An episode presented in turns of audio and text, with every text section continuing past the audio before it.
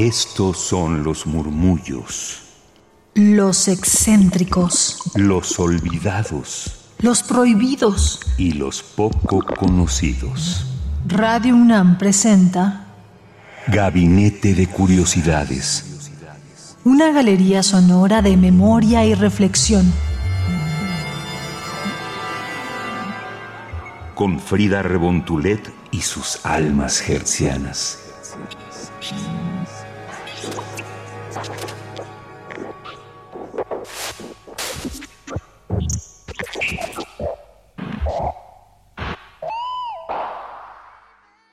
Buenas tardes, mis queridísimas almas hercianas. ¿Cómo están? Espero que se encuentren muy bien. Sean bienvenidos a Gabinete de Curiosidades, sea por el 96.1 de FM o por internet en radio.unam.mx, así como en el podcast, ahí sí ya depende el espacio y el tiempo en el que se encuentren.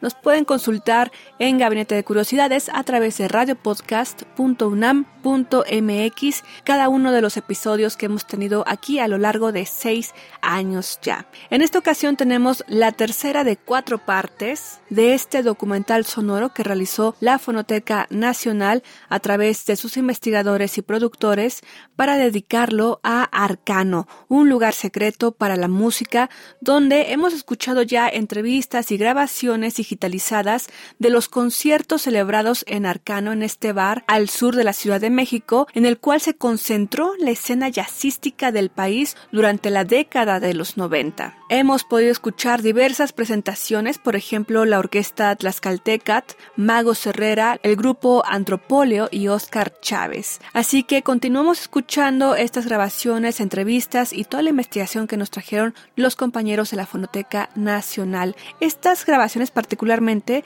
integran la colección Fondo Arcano, resguardada por la Casa de los Sonidos de México. Así que sigamos escuchando estas joyas sonoras que se preservan en el sonido. Síganos en Twitter, arroba gabinetec-bajo, para tener toda la información puntual y las ligas de escucha también de las partes anteriores, así como del mismo podcast de la Fonoteca Nacional. Twitter, arroba gabinetec-bajo. Yo soy Frida Rebontulet. Quédense aquí en Radio UNAM a través del 96.1 de FM. Gabinete de Curiosidades. A continuación, escucharás el testimonio de Francisco Galindo Olivares, entrevistado por Fernando Eslava y Pablo Iván Argüello, donde narra cómo se decidió comenzar a grabar a los músicos que se presentaban en Arcano. La verdad es que lo que tocaban los músicos nos parecía excelente y entonces pensábamos que era eh, eh, propicio grabarlos y por otra parte los músicos pedían que se les grabara, a veces alguno que tenía un DAT llevaba un DAT y grababa y se llevaba su cassette o su, sí, su cassette. Entonces nosotros, no lo recuerdo muy bien, pero compramos una, una grabadora de cassettes y ya ahí la teníamos de, de una razonable calidad para esa época. Y ya ahí la teníamos conectada a la consola y ya grabábamos todo lo que había yo habilitaba de cassettes malos y peores, pero ahí grabábamos. Y el responsable de, de, la calidad de las grabaciones fue siempre Salvador Vargas. Y él repartía copias a los músicos que se lo solicitaban o hacía la mezcla de sonido para los equipos que llevaban los músicos que querían grabar. Entonces, sí, siempre se pensó que era bueno tener una memoria de, de lo que sonaba musicalmente que nos parecía de buen nivel. Y por eso es que empezamos a grabar. Eh, no grabamos todo, no grabamos siempre, pero sí nos esforzamos por, por tener la mayoría de los testimonios de los músicos que iban y de los festivales o reconocimientos a algún músico en especial. Algunos de esos materiales, perdón Paco, esos materiales se le repartieron a algún músico que lo solicitaba a todos o nunca eh, tuvieron en sus manos estos materiales? Ese fue un arreglo que tuvieron Salvador Vargas y los músicos. Ellos le solicitaban, digamos que no había la propuesta de que se les entregara a los músicos una grabación, o de que si, solo, si lo solicitaban se les entregara. Eh, fue eh, algo que surgió directamente con el chavo, con Salvador Vargas, y él empezó a, a darles algunas copias a los músicos y yo no me opuse, porque finalmente pues ellos eran propietarios, copropietarios de, de ese testimonio musical que había ocurrido en el lugar.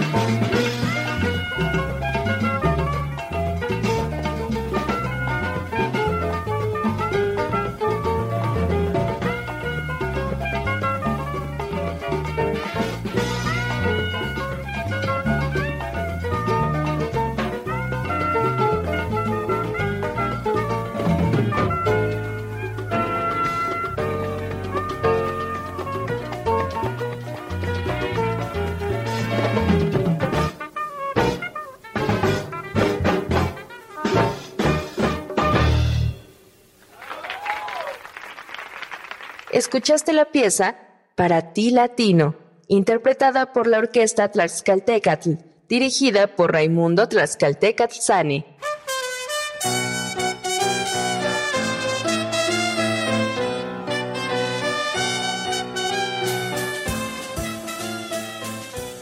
los músicos que se presentaban en Arcano, si lo solicitaban, usualmente recibían las grabaciones de sus conciertos en este bar aunque no existía un arreglo comercial previo entre el establecimiento y los artistas.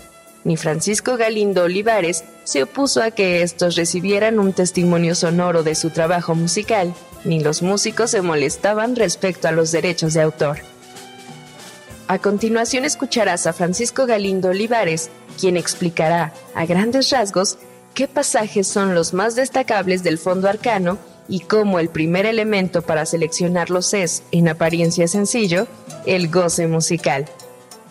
Yo creo que hay dos formas de, enfocarlo. Uno es el nivel de la música, considerando que es música en vivo. Lo que ustedes identifiquen que suena de muy buen nivel, esa sería una, una premisa. Y la otra es lo que representa un testimonio de la música y que tiene que ver más con la música popular. Eh, por mm. ejemplo, hace rato lo mencionaba, eh, Vicente Garrido al piano. Vicente era un tremendo pianista. A lo mejor está o a lo mejor no está. Un palomazo de un guitarrista que se llama Gilberto Puente. El maestro Gilberto Puente un día llegó y no lo podíamos bajar.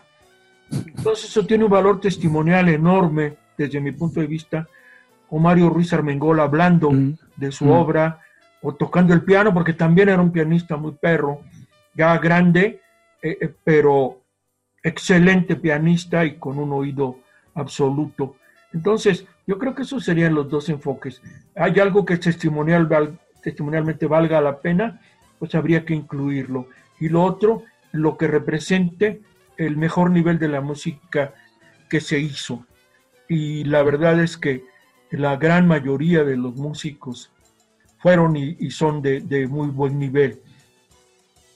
Yo creo que si solamente seguimos la regla de que lo que suene muy bien, porque eso es algo muy importante, yo creo con la música del arcano, con el jazz, o con la música que no es música eh, comercial o suena bien o no suena bien.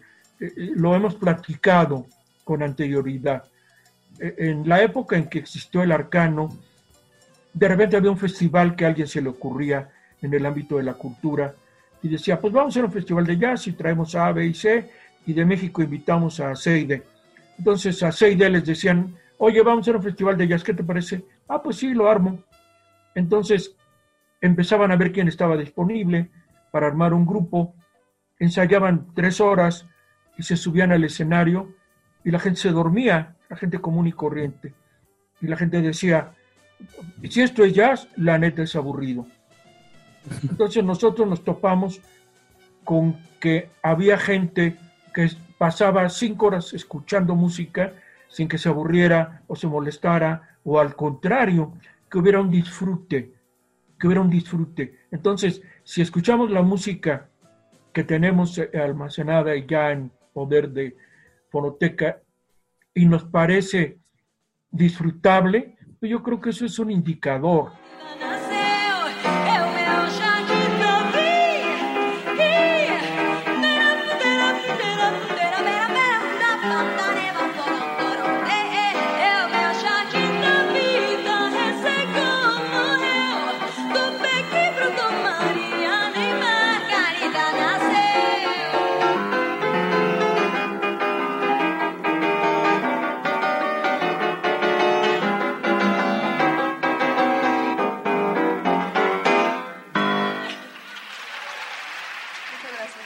escuchaste la voz de Mago Herrera, acompañada por el piano de Enrique Neri y el contrabajo de Alberto González.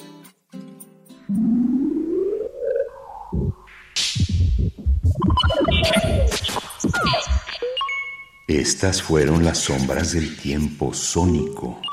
Radio UNAM presentó Gabinete de Curiosidades. Refugio de experimentación, memoria y diversidad sonora.